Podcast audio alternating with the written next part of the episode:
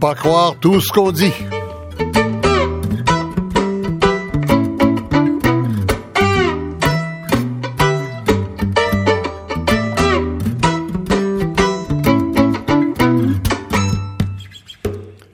Bonjour, ici Michel Lacombe. Ben oui, faut pas croire tout ce qu'on dit, surtout en matière de budget. Pas qu'on mente dans les budgets, mais que c'est que les chiffres, les expressions et les promesses sont parfois difficiles à interpréter.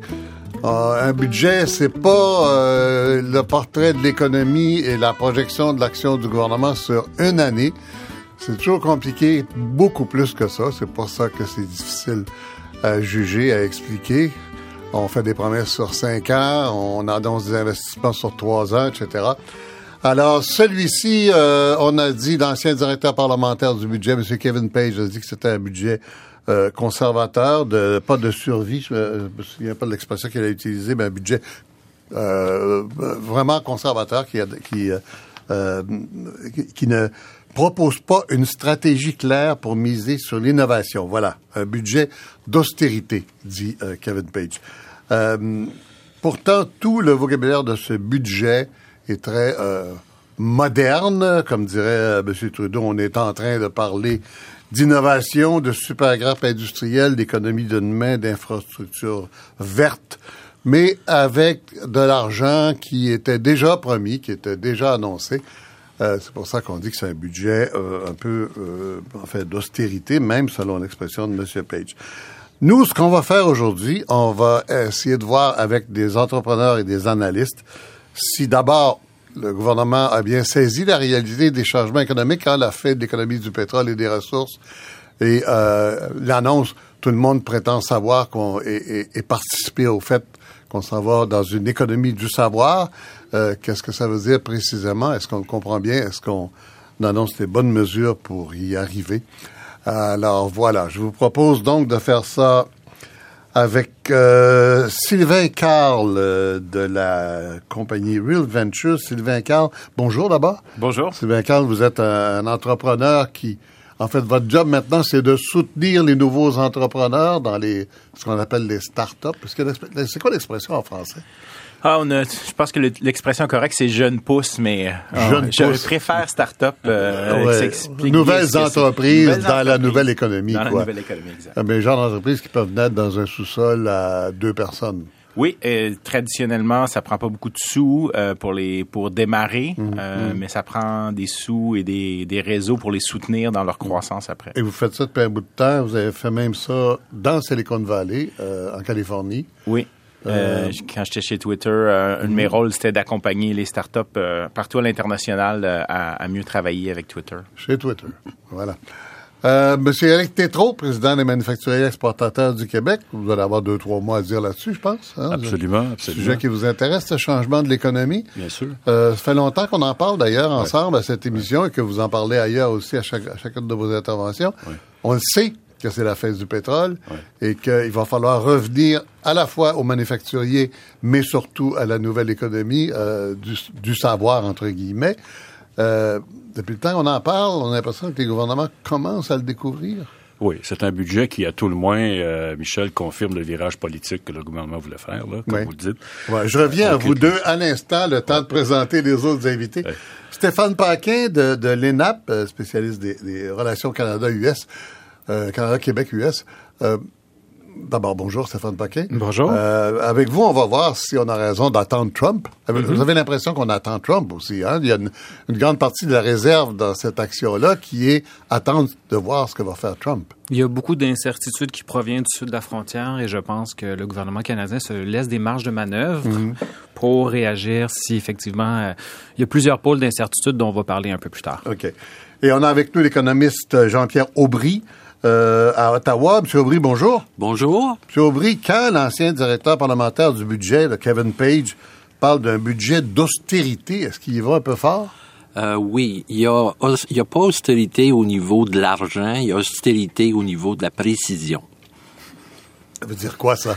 Ça veut dire qu'on a beaucoup de plans, mais ils sont encore assez euh, larges et peu précis en termes de projets très spécifiques. Oui. Donc, euh, par exemple, le gouvernement du Québec, dont on va parler tout à l'heure, a raison de s'inquiéter qu'on ne mentionne pas plus précisément euh, le support, l'appui au projet de transport en commun. C'est ça. OK. Alors, je reviens donc, on reprend la discussion que Éric Tétrault avait euh, commencée sans ma permission. Alors, euh, poursuivez donc sur votre lancée, là. donc, la description de situation. Ouais. Le- les, les, les, les, euh, les gens du gouvernement comprennent bien Oh oui, ce on- qui se passe, on- mais euh, de là à avoir une action efficace dessus, ça, c'est un autre Ben. D'abord, on voit bien qu'on peut pas avoir une économie qui se base sur une ressource aussi euh, soumise à la spéculation que le pétrole. Je pense que là, la preuve est faite. Alors, on sait où on s'en va. C'est un peu comme si le premier ministre était rentré dans le bureau du ministre des Finances et avait dit, écoute, Bill, fais-moi un budget sur l'innovation, puis dépense-moi de l'argent que je vais avoir l'an prochain. Alors, c'est à peu près ça qu'on voit dans le budget. Euh, la route est là, la route est tracée. Euh, il s'agit de voir à partir de maintenant comment ça va être financé, qui va en bénéficier, puis où est-ce qu'on va aller. Vous parliez en ouverture, Michel, des grappes industrielles, des super Oui, grappes. Oui. Il y a beaucoup de choix à faire là-dessus. Ça non plus, c'est pas nouveau. Ben hein. non, c'est ça, c'était le budget de l'an dernier. Il y a 950 Ouais, millions là, le de budget sur de, la de table. Gérald Tremblay quand il était ministre des Finances Oui, à oui. Québec il y a 30 ans. C'est-à-dire qu'on est dans des super grappes. C'est-à-dire que là, on ne crée pas une grappe comme celle de l'aérospatiale à Montréal qui fonctionne Mhm. très bien, Aéro Montréal. On est dans la super grappe. Par exemple, on s'en va dans l'économie digitale. On va être davantage autour de sujets comme l'intelligence artificielle, le grand gagnant de ce budget-là Oui. en passant avec 40 millions, hein, Sylvain, sur la table. Mhm. Euh, Montréal, d'ailleurs, va être un joueur majeur là-dedans. La compétition va venir de Toronto. Il y a déjà 40 millions sur la table. Donc, résolument innovation, résolument technologie, avec évidemment la main-d'œuvre que ça va prendre, la main-d'œuvre qualifiée pour opérer tout ça. Mais là-dessus aussi, c'est pas Évidemment. très précis. Non, là-dessus, il y a de grandes intentions. Le Québec est pas plus avancé parce qu'honnêtement, entre vous et moi, on est quatre ici en studio, puis ils sont je sais pas combien à Ottawa puis à Québec. Il n'y a pas personne, Michel, qui peut nous dire à ce stade-ci quels seront les emplois dont on aura besoin dans cinq ans, qui va les occuper, puis qu'est-ce qui va être fait par des robots. La seule chose qu'on peut faire, c'est d'amorcer une discussion là-dessus, puis d'essayer de prévoir le mieux possible pour pas être dans le trouble comme on l'est actuellement avec la main-d'œuvre qualifiée dans le manufacturier. Au moins, il y a des intentions. Ça, ça va être très difficile. On sort d'un sommet à Québec, le rendez-vous national de la main-d'œuvre. Tout a été dit. Maintenant, il faut passer à l'action. À Ottawa, on est à peu près au même point. Là où je trouve que le Québec est un peu plus avancé, c'est qu'en matière d'innovation, on sait qu'il y a 700 millions de fonds propres chez Investissement Québec qui vont être dépensés là-dedans. On sait qu'on a un support de 536 millions en exportation, de 122 millions dans le numérique. Et je le dis ça pourquoi? Parce que tout ça n'aura de sens que si ça permet à l'économie de croître, puis ça permet au Québec et au Canada d'exporter par le manufacturier. Sinon, il n'y en aura pas de création de richesse. Puis le procès qu'on va avoir, là, ça va être celui qu'on a eu il y a- 10 ans, en disant, ben là, l'économie du savoir des années 80-90, ça n'a rien donné. Fait qu'on va retourner vers le traditionnel. Là, on se une deuxième fois, mais il faut que ça marche. Oui. Euh, n'aimerez pas ma transition, mais euh, Sylvain Carl et Éric Tétrault représentent l'entreprise traditionnelle, manufacturier exportateur. Euh, il me corrigera au besoin. Vous, vous êtes euh, vraiment dans les, les nouvelles choses. Est-ce que vous voyez ça de la même façon que lui ou votre jugement est encore plus sévère ou... Non, je pense que le, je suis assez d'accord qu'on a le bon vocabulaire. Euh, il y a euh, dans ce budget euh, des mots que j'aime bien euh, par rapport au programme Innovation Canada, euh, faciliter, accélérer. Bon, il y, a, il y a des bonnes intentions ici. L'idée de, de la super grappe en intelligence artificielle, ce qu'il faut savoir, c'est qu'à l'international, Montréal et Toronto, en soi, sont deux grands, très grandes villes. là. si on nommait les très grandes villes en intelligence artificielle, il y aurait Montréal et Toronto. Euh, L'idée de créer une super grappe canadienne en intelligence artificielle et de spécifiquement y assigner un, un autre 40 millions de dollars, je pense que ça nous aide à nous positionner dans un des secteurs où on est clairement déjà des leaders. Ça veut dire faire travailler Montréal et Toronto ensemble, ça? Ça veut dire faire travailler Montréal et Toronto ensemble. Mais ça veut aussi Est-ce dire que c'est de l'ordre du rêve ou de la réalité, ça? Ben, c'est plus facile de faire travailler Montréal et Toronto ensemble quand on se représente à l'international. Donc, je pense que un des changements importants du numérique, c'est de dire que l'économie, elle est de plus en plus internationale. Quand on est une nouvelle compagnie, une start-up en numérique, euh, c'est pas après 5 ans ou 10 ans qu'on exporte. là. La journée qu'on ouvre notre site web ou qu'on lance notre application, on est à l'international. Le numérique, ça n'a pas de frontières. Oui. Euh, et donc, de dire, ben, Montréal et Toronto, un contre l'autre dans le Canada peut-être, mais ensemble pour bien se représenter à l'international, c'est une proposition qui, en tout cas, qui a du mérite. Euh, mais est-ce qu'il y a, dans les annonces d'intention, au moins, parce que c'est pas mal des annonces d'intention, des, choses qui vont être très utiles dans ce budget-là? Est-ce qu'on a compris ce dont le marché a besoin, ce dont les entrepreneurs ont besoin, ce dont les, travailleurs ont besoin? Ben, ce que j'ai ce que j'ai observé, c'est que euh, le ministre Bain, entre autres, a fait beaucoup beaucoup de terrain. Euh, donc, euh, je leur donne de bons points pour ça, pour avoir été dans dans les communautés locales, rencontrer les entrepreneurs, rencontrer les accélérateurs. Et, et, donc, ils ont, ils ont, pris le temps d'écouter ce que les gens de terrain avaient besoin. il y a une autre mesure, il y a 400 millions encore pour le soutien au capital de risque. Euh, c'est pas énormément d'argent, mais c'est encore une, une, mm. continuité de cette idée-là que pour faire une ou deux ou trois grandes entreprises, il faut en démarrer 50, 100, 200. Donc, c'est à ça que ça sert le capital de risque. Nous, c'est ce qu'on fait. Euh, et après, un peu de décider de, d'accompagner ceux qui ont le potentiel de devenir les, les grandes entreprises euh, de demain. Euh, avant de, de, passer au cas spécifique du Québec et de cette, euh, euh, euh, cette pas nouvelle technologie, mais une nouvelle économie qui s'appelle le transport en commun, parce que le transport en commun, ça fait partie de la nouvelle économie. juste un mot avec Stéphane Paquet sur...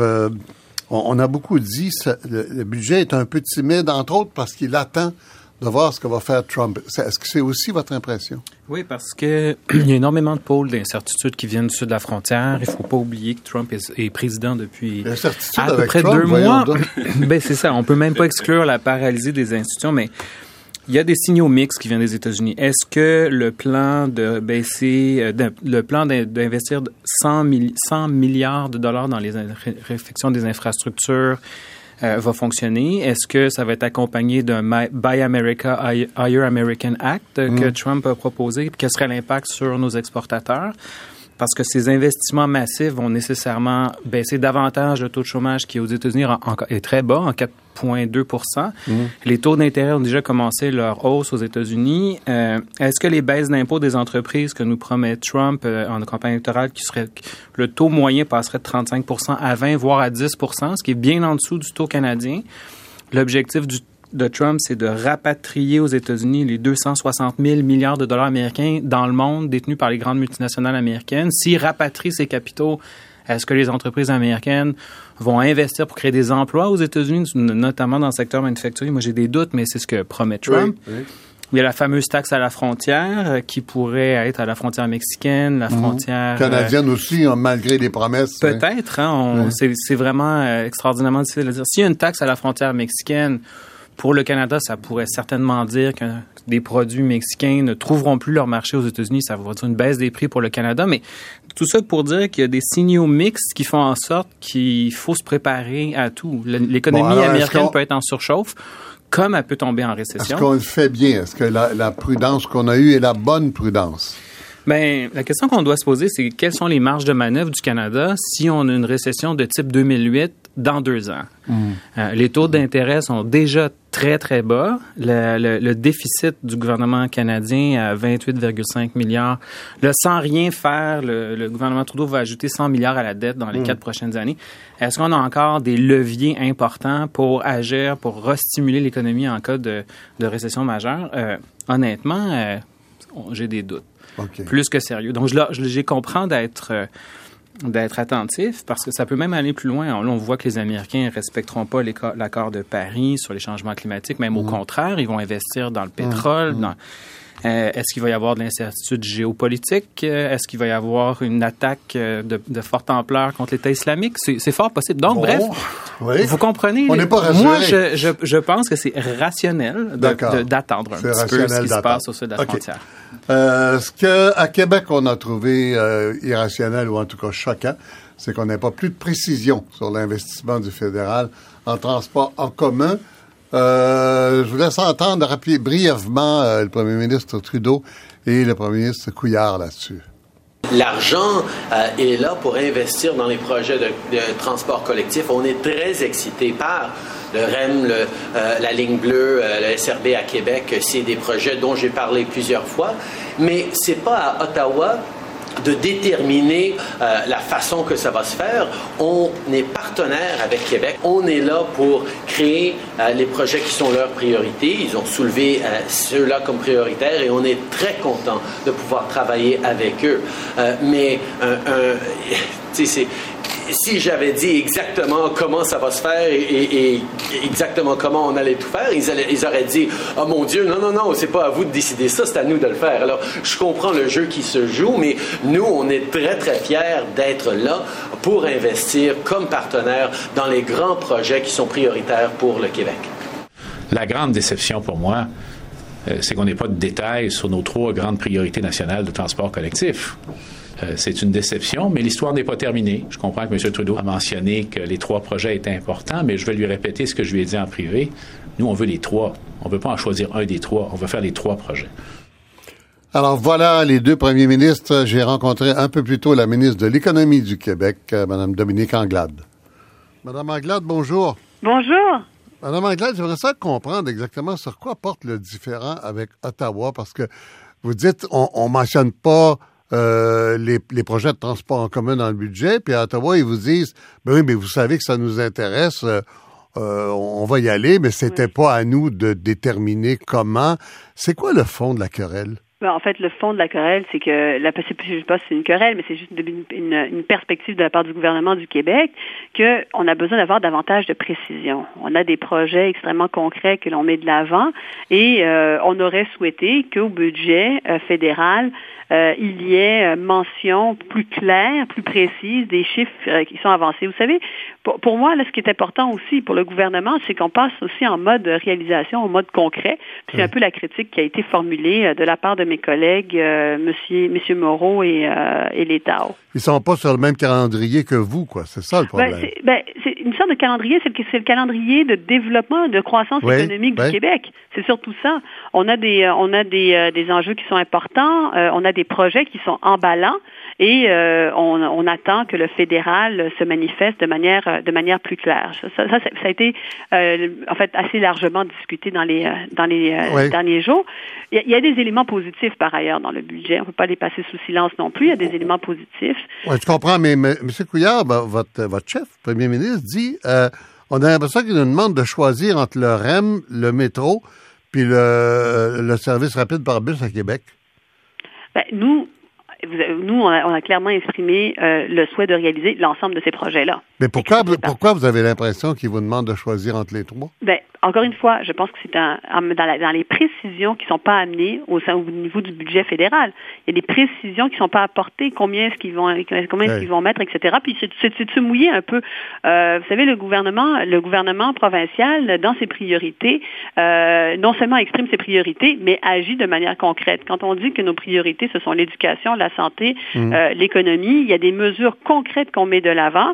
le budget de la semaine prochaine devrait témoigner de ces mesures très concrètes qui vont faire en sorte que ça va avoir un impact. Euh, on, sait déjà qu'il va y avoir 1,2 euh, ou 1,3 milliards pour le REM dans le budget de votre collègue Létao la semaine prochaine? Ça, euh, Paraît-il, paraît-il. Vous lisez les journaux comme moi. Oui, ouais, mais vous, vous avez des éléments de plus pour savoir si c'est vrai ou non. Ben, moi, ce que je vous dirais, c'est que dans le budget, euh, le, le, premier ministre a mentionné que ça va être un budget de l'espoir. Alors, il va y avoir beaucoup de, euh, d'éléments qui vont refléter les priorités. Uh-huh. et comme je le disais tout à l'heure, santé, éducation et économie. Économie, mm. innovation, euh, c'est fondamental pour la croissance économique du Québec que l'on investisse en innovation. Et c'est ce qu'on a fait de manière mmh. concrète dans les derniers euh, dans les derniers mois, dans la dernière année. On a beaucoup investi en matière euh, en matière d'innovation auprès des entreprises, dans le développement régional. Ouais, ben parlant de ça, une petite parenthèse, vous venez d'annoncer 4 milliards, 4 millions et demi pour le commerce en ligne.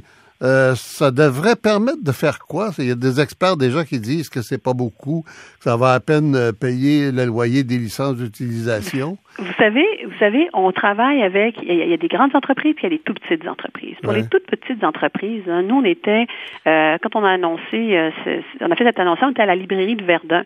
La librairie de Verdun, ils génèrent des profits de 300 dollars par mois grâce à ses ventes en ligne. Et donc, c'est évident que on peut accompagner les plus petites entreprises. Et donc, les mesures que l'on a mises de l'avant euh, pour le commerce en ligne, euh, le 4,5 millions de dollars auquel vous faites référence, c'est pour faire un diagnostic, leur dire comment est-ce qu'on pourrait l'implanter ça, et puis commencer l'implantation. Et c'est un, c'est un début. C'est la première fois qu'au Ouais. gouvernement, on décide de- d'investir avec le commerce de détail. Le commerce de détail, c'est extrêmement important pour nous. Puis c'est, euh, c'est ça que ça va, ça va aider à faire. Quand on parle de 300, euh, 300 dollars par mois, là, c'est, ça paye à peine le dérangement, ça. Le 300 dollars par mois, c'est ce qu'ils font comme, comme, c'est ça, c'est ce qu'ils font comme revenu. Alors ce qu'on, ce qu'on s'est dit. Mais C'est ce que je dis, ça paye, ça paye à Ben- peine le dérangement de, de faire ça. là, comme- Ben c'est ça, mais eux ils Ouais. veulent aller plus loin. Ils Ouais. pensent qu'ils sont capables d'aller d'aller beaucoup plus loin là-dedans. j'imagine. Et donc euh, c'est- c'est à ça que va servir l'accompagnement. Mais on va le faire. On va Fin. ça c'est un projet qui va être fait avec le, le Conseil québécois du commerce de détail, donc des gens qui connaissent bien la, la, la mécanique de la chose. Ouais. Euh, D'accord. Fe- fe- fermeture de la parenthèse. Donc, cette fameuse motion, d'abord, c'est rare que le gouvernement accepte unanimement, euh, tous les ministériels, une, une, une motion de l'opposition euh, qui déplore euh, effectivement l'absence d'engagement du budget fédéral. Mais on parle aussi de euh, l'absence de soutien à des pour le bois d'œuvre, l'absence de compensation pour les producteurs fromagers. Oui. Mais dans le conflit du bois d'œuvre. euh, Pourquoi on met tout ça ensemble? là? Ben, Pourquoi vous avez accepté qu'on mette tout ça ensemble? Écoutez, le, le bois d'œuvre, c'est un élément qui est fondamental. On a, on a des scieries, euh, des, euh, des entreprises euh, de bois partout dans la province. C'est 60 000 emplois. Et on sait très bien qu'on fait face à une crise qui est importante. Et à partir du mois d'avril, la fin avril, il se pourrait qu'il y ait, ben, il se pourrait, c'est, en toute probabilité, il va y avoir euh, des, des frais qui vont être chargés à nos entreprises. Et donc, à ce moment-là, il faut absolument que les droits compensatoires qui soient, qui imposés à nos entreprises, on fasse quelque chose pour soutenir notre industrie. Et depuis des mois, on demande au fédéral de voir de quelle manière il va soutenir l'industrie par notamment des garanties de prêts. Or, à ce sujet-là, nous n'avons toujours pas euh, le- le- la, la perspective fédérale. Donc, c'est pas dans le budget, c'est pas dans les discussions que nous avons eues jusqu'à présent, Uh-huh. et c'est quand même une entente qui lie le Canada avec les États-Unis. Donc, le fédéral a un rôle essentiel à jouer. Alors, on continue de travailler avec le fédéral, mais il est évident que pour nous, on se serait attendu à un message clair qui dit on va soutenir l'industrie. Et je signale au passage que l'industrie, les entreprises, les, euh, les municipalités ont toutes été à Ottawa pour aller faire leur représentation. Le gouvernement du Québec a toujours été aux côtés de l'industrie, Mhm. aux côtés de, de- de- des, euh, des scieries et puis du secteur du bois d'œuvre. On va continuer à l'être. On aimerait que le fédéral le soit autant que nous. Même chose pour les fromagers. Ben, les fromagers, Les fromagers, ça, c'est par rapport à la- à l'entente de libre-échange avec l'Europe, oui. tout à fait, l'entente Ouais. avec l'Europe, c'est on veut s'assurer que nos petits fromagers euh, soient compensés Ouais. euh, par, euh, D'accord. par, euh, Mais par c'était prévu dans l'entente. Que- Comment vous expliquez cette absence du fédéral? Est-ce qu'on vous dit quelque chose? Est-ce qu'on vous donne une explication? Ben, on dit qu'on discute, qu'on est, euh, qu'ils, euh, sont ouverts. Alors, comme je vous dis, c'est un peu, un peu, c'est un peu la même réaction que j'avais précédemment. Ouais. On est ouvert, on discute, mais concrètement, qu'est-ce que ça veut dire? Puis je pense que c'est dans la, euh, c'est dans les, les, les éléments concrets, les actions concrètes qu'on a besoin d'avoir une présence fédérale accrue. Qu'est-ce que ça veut dire quand vous nous dites là, vous allez être présent? Ouais, ouais. L'entente sur le bois d'œuvre là, je vous le dis, le 24 avril Ouais. là, il va y avoir des frais, des des, des, euh, des taux compensatoires qui vont être imposés euh, à nos à nos entreprises et ça, il va falloir qu'on soit prêt. Ça c'est dans un mois- c'est dans un mois ça. Il va y avoir une taxe Donald Trump. Il va y avoir une taxe. Je sais pas ce que, je vais vous laisser la qualifier. D'accord. Euh, on se demande un peu pourquoi dans la même motion, on trouve la, déplorer l'absence de modification des conventions fiscales avec la Barbade. Si je comprends bien, ça a rapport à l'affaire KPMG, ça? Oui, bon ben écoutez, je pense que c'est un c'est un ensemble de choses euh, qui ont été euh, qui ont été mentionnées là-dessus. Puis je pense qu'on a bien on a on, a bien signifié au fédéral l'ensemble des mesures qui nous euh, euh, qui nous paraissaient pas justes par rapport au budget. Mais encore Oui. une fois, j'aimerais quand même souligner, j'aimerais Oui. quand même souligner parce qu'on a on, on- puisqu'on parle du budget, qu'il y a quand même des mesures euh, des mesures positives, notamment euh, par rapport à l'innovation, parce que il y a quand même un 527 millions euh, qui va être accordé en matière en matière d'innovation. Et ça, ça va être intéressant de voir de quelle manière il va être il va être alloué parce que euh, ça va être le nerf de la guerre en termes de croissance économique, euh, en termes de croissance économique du Québec. Et vous allez voir la même chose de notre côté, euh, une volonté réelle de, de faire de l'innovation un, un pilier pour pour notre croissance. Oui, plus facile à dire qu'à faire. Ben, Voilà. en fait, c'est pas c'est pas C'est pas- votre job à vous, ça, comme ministre du Développement économique. Ben absolument, Ouais. absolument. Alors, Et, on vous suit. Ben Merci oui, ben, beaucoup, j'espère. Mme Anglade. Merci à vous, Merci plaisir, hein. infiniment, oui. Au revoir. Au revoir. Euh, Dominique Anglade, ministre Le titre précis, c'est ministre de l'économie, de la science, de l'innovation et ministre responsable de la stratégie numérique du Québec. Euh, je vais joindre euh, à Ottawa Jean-Pierre Aubry, euh, économiste euh, Jean-Pierre Aubry. euh, Est-ce que euh, vous comprenez bien les inquiétudes de Québec? Euh, oui, euh, il y a un grand défi. Il faut absolument transformer l'économie et euh, ça coûte cher et on veut euh, le plus d'argent possible.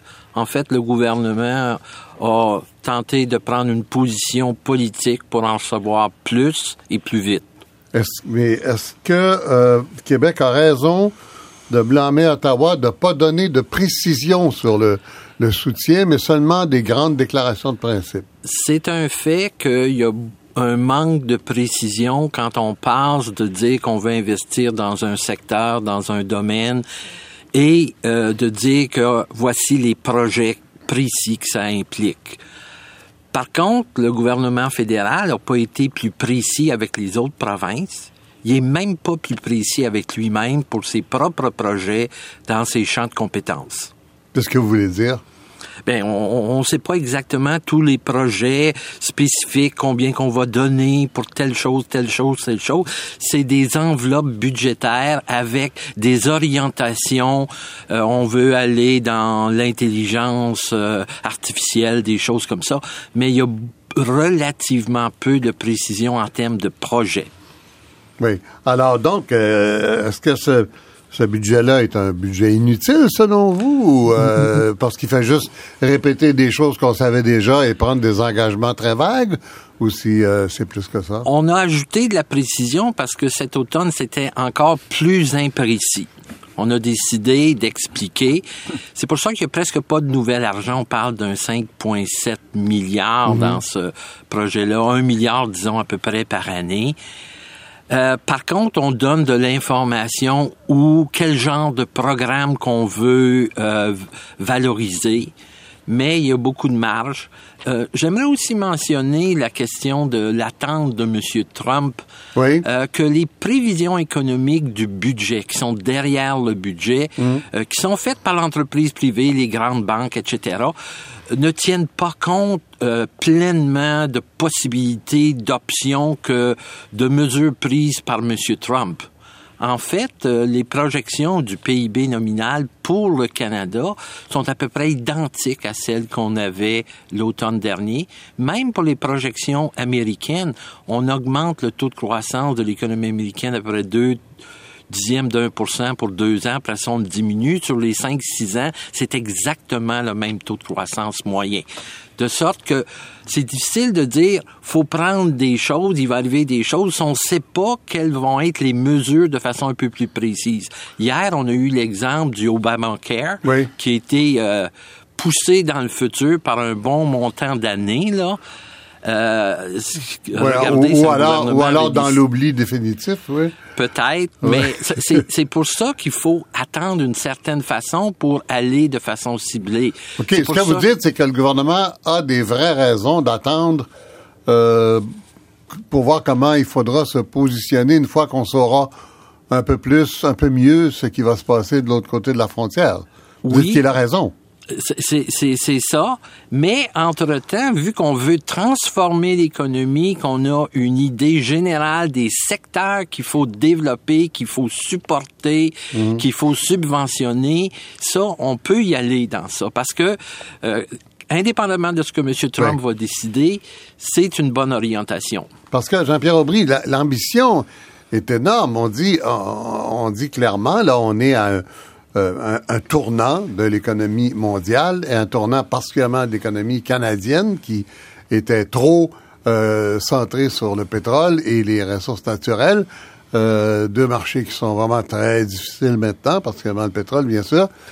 Euh, est-ce que, est-ce que euh, juste le dire comme ça puis avoir les bons mots, c'est pas suffisant? Est-ce que Faut que qu'on a l'air de comprendre de vraiment et d'être prêt à agir là aussitôt que qu'on saura un peu mieux ce qui se passe au sud Je pense qu'il y a des batailles de long terme à mener en termes de cette transformation et le fédéral a pris des mesures pour se lancer, pour mettre des fonds. euh, là-dedans. Et euh, c'est correct, ça. Par contre, pour des choses beaucoup plus précises, c'est mieux d'attendre de façon à ce que son action soit plus efficace.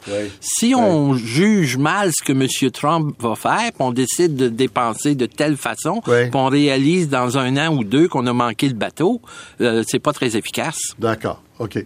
Sylvain Carl, euh, les, les nouvelles entreprises, là, euh, est-ce que c'est important que le budget aille ici ou là, à part que, évidemment, un soutien financier qui est toujours bienvenu, mais euh, est-ce qu'on attend après les gouvernements ou si ça marche tout seul? Ben, ça, ça, on n'attend on pas après le gouvernement pour démarrer, Non. mais on a besoin de l'encadrement, du soutien, et on a besoin que le gouvernement lui-même euh, fasse sa propre transformation numérique. Euh, on était euh, la semaine dernière euh, à Austin, au dites quoi, Texas. ça, dans les ministères puis dans ça? Exactement. On a Ah ouais? besoin de ces compétences-là. Avez C'est- besoin comme client ou quoi? ben, on a, on a aussi besoin de comprendre que quand on passe de l'économie physique, là, les ressources naturelles, le manufacturier, Ouais, à l'économie numérique, mais c'est pas les mêmes mécanismes et pas nécessairement les mêmes programmes ou les mêmes façons de soutenir Mhm. Qui vont avoir les mêmes résultats qu'on avait il y a 50 ans. Euh, un exemple très simple, c'est que une, compagnie euh, qui développe l'innovation numérique a souvent besoin de beaucoup moins d'employés que, que quand on était dans le manufacturier. Donc, de, une compagnie qui fonctionne dans le numérique a peut-être dix fois moins d'employés qu'une usine de voitures. Mais qu'est-ce qu'on on a comme 90% des gens qui n'ont pas de- d'emplois qui sont créés avec cette innovation-là. Et donc, c'est pour ça qu'on a besoin de beaucoup, beaucoup plus de petites compagnies en croissance que de très, très grandes compagnies. C'est un- une reconfiguration de l'économie. La bonne nouvelle, vous c'est que... dépendez moins que le secteur manufacturier, par exemple, des politiques gouvernementales, beaucoup moins. On en dépend beaucoup moins dans la mesure où euh, il n'y a pas de blocage et qu'il y a une, une progression et un soutien. Mais est-ce qu'ils effectivement. peuvent vous aider? Ils peuvent nous aider parce que, euh, par exemple, euh, les mesures sur les super grappes euh, et cette idée-là de, de basse- baisser la barrière, des fois, c'est pas c'est pas grand-chose, mais d'ouvrir au Québec et au Canada, de, de créer une entreprise et d'avoir son numéro d'entreprise, Oui. c'est pas super numérique. Là. Il faut Oui. encore... Ah, ouais, ouais. donc, la, la barrière, elle est plus fonctionnelle, je dirais, ou dans le processus que dans le budget. Mais si on met les budgets pour améliorer les processus, c'est ce qu'on voit un peu dans le budget canadien, euh, ben là, on- je pense que ça va dans le bon sens. Là. Oui. Euh, je disais tout à l'heure que Éric Tétrault euh, représentait la vieille économie avec les manufacturiers. J'espère que tout le monde aura compris que c'est une boutade, parce qu'en fait, la, la nouvelle économie, ça vous concerne autant, sinon plus, ne serait-ce que la- l'automatisation et la formation de la main-d'œuvre, qui est un vieux problème, mais qui est aussi un problème extrêmement moderne. Alors, là, là est-ce qu'on vous aide ou on vous nuit? là? Écoutez, la seule manière de créer de la richesse, c'est de marier les nouvelles technologies avec votre secteur manufacturier. C'est l'erreur qu'on a fait il y a 30 ans qu'on à peut fait. pas, Oui, peut on pas peut pas répéter. séparer Mais encore là, ça Et fait un bout de temps qu'on dit ça. Oui, mais c'est parce que les changements Parizeau sont produits- disait ça dans le temps. Dans la dernière entrevue, d'ailleurs, qu'il vous a donnée, qui ouais. était excellente en passant. Mais euh, une précision là-dessus. Euh, Il n'y a, pas d'opposition à faire entre ce qu'on va développer en termes de technologie puis le manufacturier. Il faut les marier ensemble de telle manière qu'on aura un manufacturier extrêmement efficace, comme le Japon, comme l'Allemagne, comme la France, comme ces pays-là qui font mieux que nous. Parce que le secteur manufacturier, Pourquoi vous font tantôt, mieux? Ben parce qu'ils ont- ils font mieux? Parce qu'ils sont en avance sur nous dans le 4.0, parce qu'ils sont en avance sur nous dans l'automatisation des euh, procédés. 4.0, c'est quoi là? 4.0, c'est l'intelligence artificielle. Ce sont Ah, des nouvelles technologies de l'information que vous intégrez à vos chaînes, à vos procédés. Vous faites comme chez Soprema de Drummondville. Vous n'avez pas 90 gars sur le plancher, vous en avez 6. Ce sont des, des, des, des, des gens qui ont des doctorats puis qui opèrent ça avec une tablette. C'est ça que vous faites dans le manufacturier. Eux, ils l'ont fait depuis 10 ans, 15 ans. Le Québec commence à rattraper son retard, puis le fédéral va embarquer tranquillement à partir de l'an prochain. Le secteur manufacturier, Michel, c'est 80% de la R&D au Québec. C'est 90% de nos exportations. À quoi ça sert de développer toutes ces nouvelles technologies si vous vous en servez pas pour booster votre manufacturier, passez-moi l'expression, puis créer de la richesse au Québec? Oui, c'est ça qu'il faut faire dans Développer les de prochaines nouvelles années. technologies, c'est pas juste pour aller en bourse pour devenir millionnaire avec son Non, mais, idée. à- non, Non, mais en mais même temps, il y a, il y a- il y a- il y a une... il y a une accélération puis un accompagnement de, de, de, de l'économie traditionnelle, mais il y a le développement d'une nouvelle économie aussi. Et c'est souvent d'utiliser le numérique pour se servir des ressources existantes de manière différente. Euh, Tu sais, les grands exemples qu'on a, Uber, Airbnb, c'est exactement ça. Uber et Airbnb ne possèdent pas de voiture, ils ne possèdent pas d'endroit pour habiter, mais ils utilisent le numérique Le problème, c'est qu'ils ne payent pas d'impôts non plus. Ouais. ah, mais ça, c'est un autre problème. Mais c'est Euh, mais c'est parce que le poids de ça dans l'économie québécoise est très faible encore. Parce que vous pa- le manufacturier, c'est quand même 15% de votre PIB. Là. Oui. Alors, si vous voulez aller chercher de l'argent, de la croissance, puis Dieu sait à quel point le gouvernement du Québec aura besoin de croissance dans son économie pour faire face aux défis euh, de l'avenir, ben, vous boostez votre manufacturier, puis vous l'aidez, puis vous l'aidez à, à aller chercher de la croissance, puis des revenus, puis vous ramenez ça au Québec. Sinon, qu'est-ce que vous faites? Là, vous êtes en train de passer un chercher- message au ministre Létaro qui va faire son budget la semaine prochaine. Pas là. besoin, il m'a déjà fait un bon budget l'an passé. Ah bon, tout ce qu'on lui demande maintenant, c'est une mesure harmonieuse avec le fédéral. Le ministre le disait tantôt, il y a 527 millions sur la table, travaillons là-dessus. Puis politiquement, je pense que tout le monde aura compris que c'est une cette histoire-là, c'est une histoire de mauvais timing. Si vous voulez, je vous dise.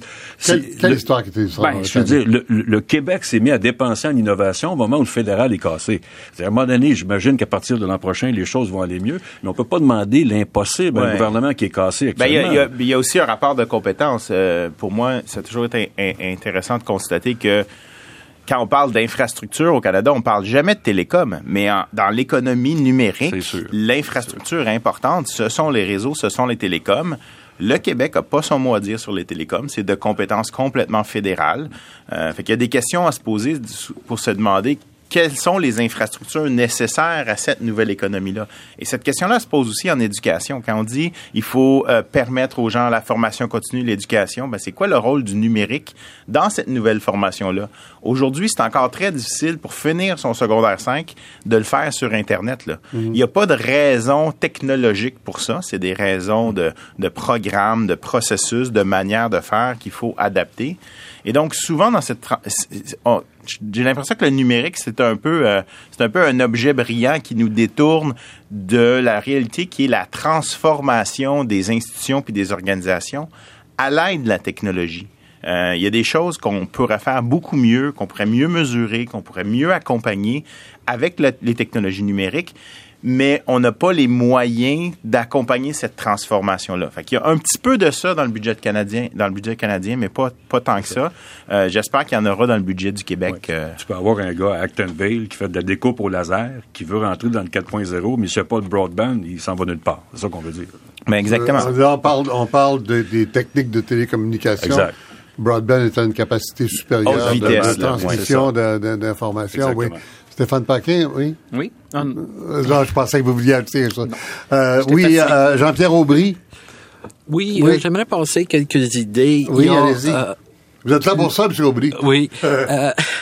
D'abord, j'aimerais mentionner que quand on regarde les projections économiques qu'on a fait en 2013 et celles qu'on fait maintenant pour 2016-2017, le PIB nominal du Canada est à peu près 7% plus bas. Ce qui fait que euh, le fédéral manque facilement 25 milliards de revenus. Et une des raisons derrière ce problème-là, c'est qu'on n'a pas diversifié suffisamment. Et là, on se dit, ah, c'est important de diversifier, il faut investir. L'autre point que j'aimerais mentionner, c'est important, comme les invités l'ont mentionné, d'avoir une complémentarité avec le gouvernement, entre le secteur privé et le gouvernement. C'est pas une question de substitution. On veut un gouvernement plus petit puis plus de privé. C'est pas ça du tout. C'est une question de faire fonctionner de façon complémentaire et c'est d'autant plus important qu'on euh, se lance euh, au niveau de la planète. C'est plus penser à la ville, la province, c'est des exportations au niveau mondial. Dernier point que je veux faire, et ça va en ligne avec ce qu'on mentionnait euh, dans les dernières minutes, c'est le fait qu'il faut développer aussi les secteurs des services qui sont de plus en plus importants. Oui. Euh, Stéphane Paquin, les, les pays qui réussissent mieux que nous, oui. qu'est-ce qu'ils font différemment? Qui réussissent mieux que le Canada. Mais il faut quand même souligner que le Canada s'en sort globalement très bien. Ça se passe que lorsqu'on fait des analyses comparées. On compare toujours avec Euh, les pays scandinaves. là, Ben, puis- les pays scandinaves, c'est- un bon exemple parce que les pays scandinaves, eux, globalement, taxent plus que nous, beaucoup Ah plus que nous. Alors, la C'est possible de taxer plus que le. Québec, donc.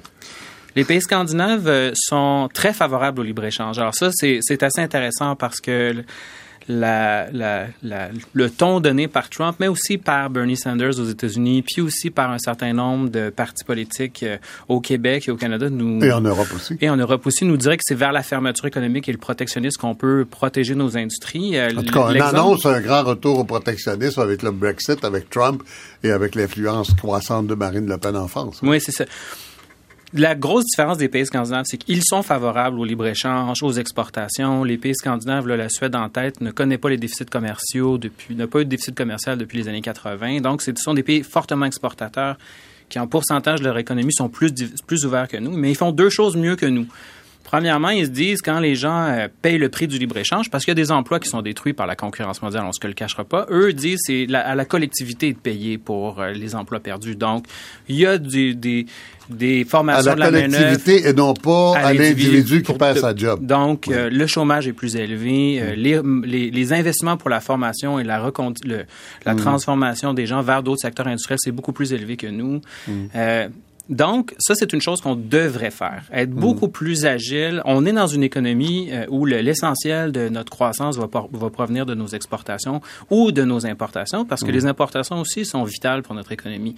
Même pour les plus pauvres, l'idée de pouvoir acheter des produits de consommation peu chers est une bonne chose pour, euh, pour notre économie. Mais il faut penser aux perdants. Il ne faut pas juste mettre l'accélérateur sur le libre-échange. Il faut penser qu'il y en a qui sont perdants parce que, on le voit, il y a un virage anti-mondialisation, anti-protectionniste qui est de plus en plus fort et qui gagne des points au niveau électoral. Et la meilleure façon de tuer son économie, c'est de, ou pour le Canada, qui est une économie ouverte, puis le, Québec, c'est encore plus vrai, c'est de, mettre au pouvoir des, partis comme euh, les, républicains aux États-Unis avec Donald Trump. C'est, n'annonce rien de positif, euh, la tendance actuelle. Oui. Euh, on l'a abordé tout à l'heure et vous, y avez fait allusion aussi, Stéphane Paquin. Je pense que c'est Éric Tétrault qui l'avait abordé. Une partie de la modernisation, c'est la formation de la main-d'œuvre parce que c'est plus vous donniez l'exemple de, de, de l'usine à Drummondville qui fonctionne avec neuf personnes maintenant, mais qui est, robotisée complètement. Euh, Est-ce que le problème de la formation est bien abordé? J'ai envie de demander à Jean-Pierre Aubry d'ouvrir là-dessus dans le budget. On prétend qu'on s'occupe de ça. Est-ce qu'on s'en occupe pour vrai? On, a amélioré, mais il y a de la place, comme euh, on le mentionnait. Il faut suivre davantage l'exemple des euh, pays euh, nordiques où on veut vraiment aider les gens à être transformés, il faut former, mais la direction que le budget donne est en ligne avec ça. Mais il va falloir continuer d'en faire plus. Et c'est pas quelque chose qui va être terminé dans deux ans. Non, non, non. Ça va continuer. C'est quelque chose qui doit faire partie du courant. La, formation continue, quoi. C'est ça. Oui. Eh ben, on est en ligne pour ça, euh, pour vrai, là. C'est, euh, c'est pas juste un souhait, un vague souhait, une tentative. Euh. Moi, moi, je pense que oui, on veut se lancer parce que mhm. maintenant, on peut le choix. Ça fait partie d'une société qui est changeante, qui change continuellement, mhm. et il va falloir, comme on le mentionnait, supporter que la communauté, les gouvernements aide beaucoup à transformer la formation des individus et les entreprises aussi, mais quand même, on, est parti. Oui, euh, Eric Tétrault, euh, euh, peut-être encore plus de précision là-dessus, sur euh, quand, on... je me souviens, les, les, premières années où on parlait d'automatisation des entreprises, on disait c'est ça, on va remplacer les, les, hommes par des machines, puis à un moment donné, plus personne ne va travailler, puis tout le monde va être pauvre. Euh, c'est quoi la réponse à ça? Ben, la réponse à ça, c'est qu'on fait, on fait, on fait rouler l'économie quand on automatise davantage, qu'on va chercher de la richesse. non, mais l'économie qui, qui, roule tout seul, puis qui, qui, qui, fait pas baisser le niveau de pauvreté, on connaît ça depuis quelques années. Oui, mais on va chercher de meilleurs emplois avec ça. Qu'est-ce que vous voulez que je vous dise? Les gars qui opéraient charrette quand l'automobile est arrivé, ils ont perdu leur job. Mais ils sont recyclés, ils sont allés faire d'autres choses. Mais c'est même encore de toute difficile façon... de trouver les gens. Euh, moi, je parlais des gens qui sont en train d'automatiser euh, la, peinture industrielle. Là. Sylvain Carl, oui. Et puis il y a personne qui a sur ces jobs-là. Ils ont de la difficulté à trouver les gens. Puis il y, a une transformation fondamentale. On pourrait, de la même manière qu'au début de l'ère industrielle, il y a des choses qu'on faisait, comme aujourd'hui on dirait des enfants qui travaillent en usine, ça n'a aucun sens. Il y a peut-être certains certains boulots qu'on a trouvé normal en 1965, en 75, qu'en 2045, on se dira... Mais il y a une raison simple à ça, c'est que ça fait 50 ans qu'on dévalorise ces métiers-là. Là. Si on continue à les présenter comme étant des prix de consolation, c'est sûr que les, les, garçons et les filles font pas application. Vous savez qu'en Allemagne, au Mexique, au Japon, c'est une fierté de travailler dans le secteur manufacturier. Il y a des gens qui s'en font de fierté. C'est pas moins bien vu en Allemagne d'être un ingénieur manufacturier que d'être un ingénieur civil. Il faut aller chercher cette main-d'œuvre-là dont on a besoin, par tous les moyens. Mettre au travail ceux qui sont aptes. Aller chercher les immigrants dans la main-d'œuvre qualifiée. Puis quand on parle de formation continue, vous l'avez dit, développer, développer et continuer en temps continu, en temps réel, à développer les compétences pour que ton employé qui est rentré dans une job d'entrée pour opérer une machine soit ton directeur de production dans trois ans parce qu'il est formé constamment. Mais si, vous si on se compare avec le Japon puis l'Allemagne, il faudrait commencer par ouvrir notre cégep la fin de semaine. Mais il y a quelques mesures. on est très loin de ça au Québec. Il y a quelques mesures intéressantes qu'on n'a pas mentionnées, notamment un 7,8 millions là, pour euh, euh, faciliter l'immigration de gens qui ont des talents qui sont nécessaires dans notre économie. Il y a aussi un 50 millions assez intéressant, c'est la première fois que je vois ça, pour, euh, ils appellent ça, le, pour supporter le codage et les compétences numériques pour les jeunes euh, de 5 jusqu'à la fin du secondaire, donc de développer ce qu'ils appellent euh, la science, technologie, l'ingénierie, mathématiques, euh, pour supporter ça. On n'en a pas parlé non plus, mais il y a aussi un 14,5 millions pour ce qu'on appelle les, technologies propres, donc une manière de travailler à la réduction des gaz à effet de serre.